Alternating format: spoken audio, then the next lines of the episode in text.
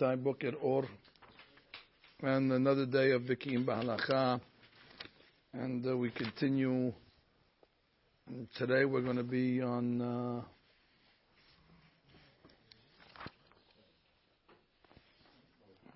Day 37. If you're following in the books, it's on page 112. So we're in the uh, section of the tefillah called Hodu. Now, there's a couple of instructions when it comes to reading the Hodu. And these instructions actually are found in the Sidurim themselves. Let's go through them together so we just know how to read the paragraph correctly. Now, if you get to, uh, for example, in the beginning, it's going to say, Ki kol Elohe ha'aimim elilim v'Hashem shamayim asa. Literally, it means all the gods of the goyim are elilim, are nonsense. Hashem and God shamayim asa. So God made the heavens.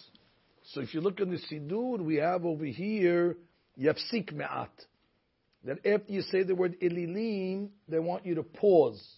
Make a noticeable pause, like a comma. Why? Because God forbid, if you're not going to make the comma here, it'll sound like Ki kol Elohei ha'amim elilim v'Hashem. God forbid that it sounds like that Hashem is part of the elilim, and He's definitely not. So therefore, we got to put a, uh, a hifsek over there just to uh, to separate that. Furthermore, uh, and our student doesn't have this, so this is a a, a bonus. Ki kol Elohei Amim. You see, ki kol. Now, if you look in the source, you'll see that actually there's a uh, a pasek on the word ki. There is a natural separation in the ta'amim that separates the words ki and kol. And they want that separation to be noticed. Ki, kol Eloheh. Now, little grammar, so you can appreciate the key kol. So we have certain letters. We have certain letters that when they begin a word, uh, they always will have a dagesh and that is the letters called Begit Kefet.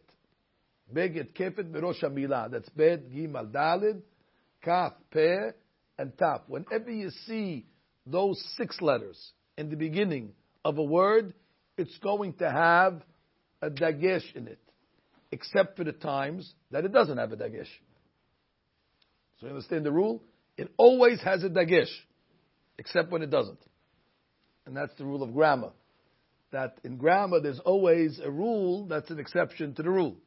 So let's discuss the exceptions to the rule. If let's say the word or the letter before Begit Kefet is one of five letters. Aleph, He, sorry, Aleph, He, Vav, Yud, Ehevi. One of four letters. An Aleph, a He, a Vav, and a Yud. If those letters precede the Begit Kefet, then the Begit Kefet does not have a Dagesh.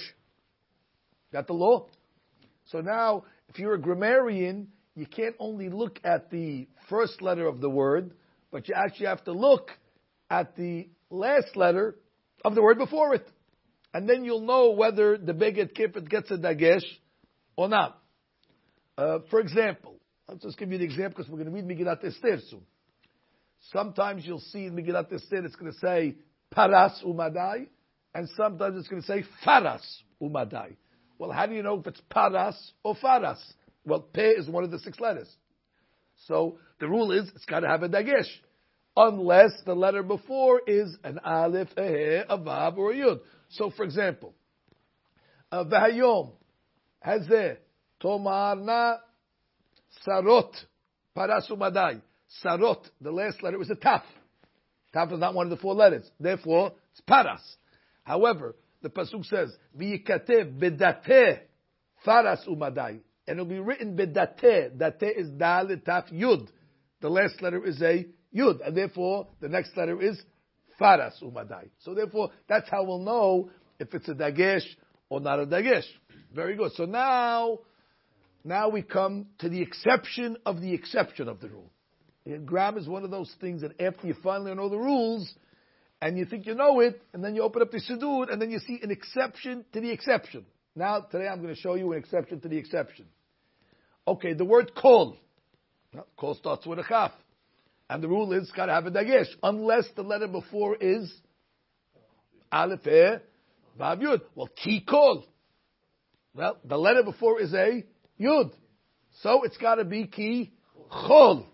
We got a grammatical problem now in the in the Hodu. Now, I, I know when you're saying Hodu, it's too early in the morning to even think about these grammatical issues, and nobody ever loses sleep if it's chol or kol. You know, I know nobody's going to walk out of this class and say, you don't understand it, uh, you believe it, it's a dagesh, not a dagesh. Again, to me it's important, but to most people, there's things that are more important than a dagesh in the chaf or not. But now that we're talking about it, why is it that this call has a dagesh in it if it's followed by, or if it's preceded by a yud? And the answer is because there's a comma after the key. And the rule is if there's a comma, you don't see it in your Sidurim, but it's in the, in the, in the, in the, in the source. If there's a comma or a pasik, it separates the word before to the word after. So we don't look at that yud because already was it was blocked by a by a comma. So that's when they want you to read it, they want you to read it so it has the grammatical uh, uh, uh, interpretation. So therefore, you read it ki kol amim. So therefore, you make that make that. Now in our sidurim we don't have a comma, but I would put it there so you can remember ki kol amim. And if somebody says, "Hey, what are you uh, what are you stopping over there for?" They'll say, "Don't you see that there's a dagesh in the kaf over there? Don't you know anything?" There's a dagesh in the kaf, and therefore that yud must not be connected, and therefore to show that it's not connected, we separate between the key and the call. And uh, all I have to say is enough on that topic. Now we go to the next item. Uh, when we have the word uh, amim and elilim. In this pasuk, by the way, this, this pasuk is unbelievable. How much stuff is it? So now, key. Kol Elohe ha'amim elilim. They want you to make a little pause between the word ha'amim and elilim. I guess they always want you to make a pause between a mem and an aleph because when the last letter is a mem and the first letter is an aleph, usually you swallow the aleph. So you say, Kikola ami melilim, melilim. You're, you, you're swallowing the first letter because you're just, you know, making the mem and you're, you're lengthening it. So Kikola ami melilim, melilim. There's no word melilim. And if there is, it's not over here anyway. So therefore you have to be Kikola amim elilim. Finally, um, this is again, this, this is the pasuk that's got all the stuff. V'Hashem shamayim asa. They want you to make a pause between uh, the word uh, shamayim and asa. I guess because otherwise shamayim asa, shamayim asa, maybe masa, or you're going to swallow the mem. So shamayim asa. They don't want you to swallow the mem. So a lot of pauses in that pasuk.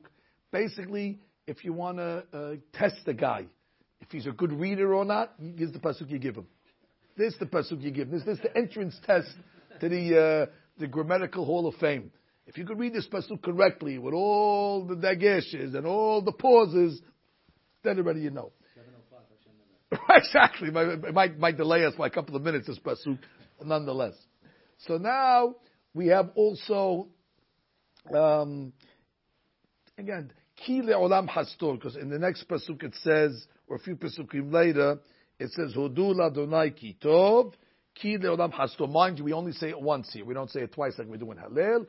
And they want you to pronounce the words correctly over here as well. So you say ki. Uh, they want you to say, Hudu Hashem ki tov, ki le'olam. If you're going to say it fast, it'll sound like ki le'olam. Ke, ke le'olam. It shouldn't be a ke, it's got to be ki le'olam hasto. Basically, you got to read it. Uh, you read it correctly. Now, the hodu technically ends at vayomeru kol amen vehalel Hashem. That's the hodu section. Now the rabbis came along, and basically it's Rabbeinu Ari, Shara Kavanot, and he said, we want you to add now some, I'm going to say random because they're all over the place, Pesukim from Tanakh, and we want you to say it at this point. And they're basically the following verses. Basically all verses of Tehillim. Here they are. רוממו השם אלוקינו ושתבו להרכוצ'ו. רוממו השם ושתבו לאדון רגב קדושו. והוא רוחם מכפר עוון. אתה השם לא תכלה. זכור לחמך. תנו עוז אלוהים. And then we got the second group starts with em nekamot Hashem. להשם הישועה, השם צבאות עמנו, השם צבאות אשר האדם עוד ירבק, השם הושיע, הושיע את עמך, השם חיקתה, Make sure you pronounce the het correctly. It shouldn't sound like hiketa. Hiketa with a het. Hare'enu Hashem hasecha, kuma azlata, anochi Hashem lohecha, shlei ha'am shkakalo, v'ani b'hasecha v'atarti, yagel libi b'shu'atecha. So, these are the pesukim that we say following the uh, hodu. Now, if you remember, we mentioned that in this section there's a lot of kabbalistic uh, items that are taking place, specifically we are in one of the four worlds at this point. One of the four worlds, which is the lowest of the worlds, is called Olam Asiyah. We don't move out of Asiyah till we get to Baruch She'amar, then we transcend to Yesirah. And we do, we're doing the last licks in Asiyah, trying to get out all the different uh, nitzotzot of Kiddusha, the different uh, uh, sparks of, of, holiness that might have gotten trapped in Olam Asiyah from the dark side, from the Kilipot. So basically, there's a, uh, a, a hostage situation that takes place from the Kilipot that keep these holy sparks in their uh, possession. And by saying these Pesukim before Baruch She'amar, it actually allows uh, the release of them. I will point out El Nekamot, which is the next chapter.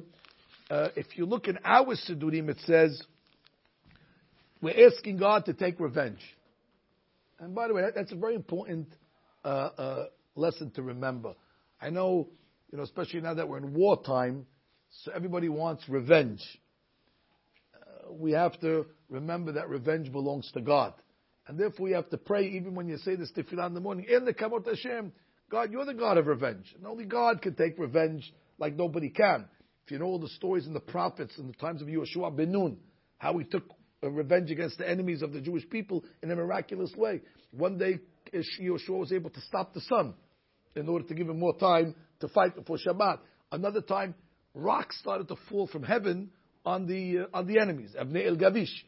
And there are many, many miraculous stories like the walls of Jericho that came came down, like an elevator shaft. It just came down after the Jewish people blew the shofarot and made hakafot. That's in the Kamad Hashem. A human being is not capable of such a revenge. And therefore we pray that Borei Olam has all these miraculous uh, options at his disposal at any moment. And therefore we pray, El Nekamot Hashem, God, you're the God of revenge, and therefore you should take it on our enemies. But specifically, we're referring to what the Romans did to the ten rabbis called the Asara Harugim Malchut. Uh, the Romans uh, were no friends of the Jews, obviously. They took ten of the greatest rabbis, including, of course, Rabbi Akiva, as we know, and they didn't just kill them, but they brutalized them. This was a, a, a, a massacre of the highest degree. I mean, who can even think of the of the brutality? You know, who has these ideas to rake somebody's body with a cold, uh, a boiling hot rake, or to chop somebody's tongue off? They took another rabbi of Hananiah and they wrapped him in a sefer Torah and burnt him uh, uh, uh, with a sefer Torah. I mean, the most gruesome, gruesome deaths. So we pray to God every day when we say El Nekamot Hashem that God should take revenge once and for all for the uh, deaths of the um, of the Sadiqim that died by the hands of the Romans. And then the Arizal writes by mentioning that somehow God remembers their sacrifice and it causes a release of captives that are in Olam Asiyah. They're spiritual captives we don't know what that means exactly, but there's certain spiritual elements that get trapped in Olam Asiyah. By saying this, it releases. Who knows? Maybe when you release the captives in Olam Asiyah, that also creates a release of captives in the physical Olam Asiyah as well. Maybe not a bad idea to have that in mind as well. And the zechut of the Termaras, we should have a Yeshuot as well. So that's the end the Kamot chapter. Now after that, we read Aromimcha Hashem Kidilitani. That's the final chapter. And again, if you look at my Siddur, it says to release the holy nitzotzot of Kiddushat that are trapped in Olam Asiyah. So a lot of stuff behind the scenes are taking place over here. Our minhag is that we don't start this chapter with Mizmor Shir Hanukkah Tabayit David, even though in Tehillim that's the way this chapter starts. We don't mention that. Kabbalistic reasons, we skip Mizmor Shir Hanukkah even if it's Hanukkah. We'll say that chapter later on. But this chapter always begins with Aromimcha Hashem uh, Ki So that is uh, that story. Now we get to the famous part of the tefillah called Hashem Melech. Okay, let's go to Hashem Melech first. So different minhagim over here. Our minhag is to say Hashem Melech twice. The Bet Yosef actually found a certain minhag in Rome that they would say three times, but he rejected it. The minhag is to say it twice. And the minhag is that the Hazan says it aloud, and then the congregation repeats it and says it again, and the congregation repeats it again. Um, this is the reason why we say it twice.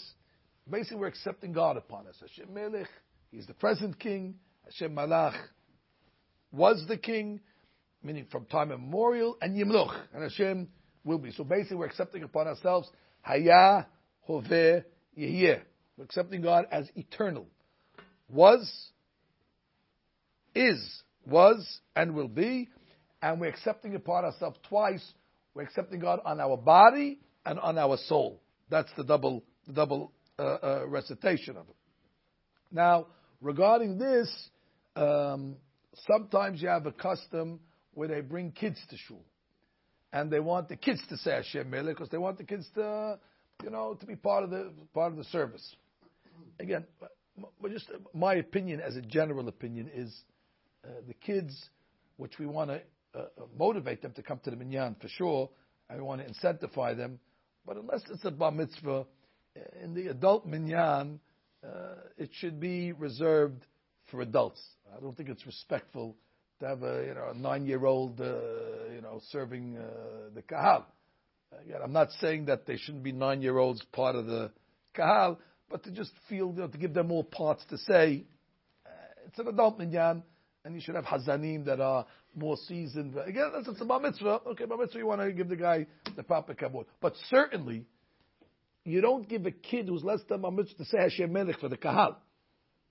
That has to be done by an adult. You don't need ten people to say Hashem Melech. There was a, a rabbi called Rabbi Yitzhak Bueno. He wanted to say you need ten people, and you, if you don't have ten people, then you can't say Hashem Melech. The Ben Ish Chai and the Kaf HaChaim, I should say, disagree. You don't need ten people. Sometimes you don't have a minyan yet. So the minyan doesn't come to later. Can you say Hashem Melech according to our tradition? Yes. Stand up, let a Hazan say it and repeat it, and then when you get the minyan, obviously you'll say the Kaddish. Now we get to the um, an interesting uh, that I'd like to share with you regarding the uh, the Hashem Melech. The Ben Ish Chai brings down that some have the minhag when they say Hashem Melech, and you see this in some shuls, they lift their feet up, the kahal, like in kadosh, kadosh, kadosh. You know, you, you lift your heels up and you move up. So the Ben Ish Chai says that there was a custom during Hashem Melech. When I was just in, in Miami, and the guy asked me, "Are you going to talk about the custom of uh, lifting your heels up during Hashem Melech?" I said, "Yeah, it's coming up," and sure enough, here it is. What's the reason for it? I think the logic, according to the Kabbalistic interpretation, is that anytime we're removing, let's say, kilipot, so you're lifting yourself up, which is a is that we're we're extracting the, the nitzotzot from the kilipa. But I want to make one thing uh, clear. Anytime the halakha says or the minhag says you should lift your feet up, you're supposed to do it in a very uh, non-evasive uh, way where you don't make a spectacle out of yourself. You know, some people they like to show that the mahmir on that, and they think they're on a trampoline. You see them going up and down and up and down. Hey, what are you doing? What are you doing? You know, be, be, be more mahmir on not speaking lashon hara. That's that's not the main item of the of the service. You should do it, but you're supposed to do all these things in a very modest way, where the guy next to you doesn't even know that you're doing it. Meaning, you don't want to you don't want to stand out on uh, on these items. I guess if you make it birkat levana, that's another story. It's supposed to jump. But when it comes to these things here, you move uh, your feet a little up. That would be the uh, that would be the item. Again, there's an interesting kavanah that I'd like to share with our members today in the Hashem Melech. Let's see if I can give it to you good. We're talking about over here what the Arizal brings down that there's 280 uh, energies that are called the negative energies of the kilipot. Those 280 energies. And where do they come from? They're hinted in the five letters of the Hebrew alphabet that have secondary letters. So like a mem has a mem sofit, a nun has a nun sofit, a tzadi has a tzadi sofit, a pe has a pe sofit, a chaf has a chaf sofit. We call those letters mansapach. Mansapach are the sofit letters. And Arizal says if you take the numerical value of mem, nun, tzadi, pe, chaf, it's 280. And that represents uh, the 280 you know, uh, kilipot or the 280 negative energies that we try to um, subject. And Bezat Hashem, when we finally able to subject all these 280, then already Mashiach will come, Bezat Hashem. And uh, now that's what we're doing now. We're subjecting the, the kilipot. They're rearing their uh, ugly head one last time before the Mashiach comes. So if you take the word melech, melech is 90. Mem lamet chaf. And if you take the word malach, well, it's the same letters. It's just with different nikudot. So that's also 90. So that's 180. And you take yimloch, well, that's just melech with a yud. So that's 100.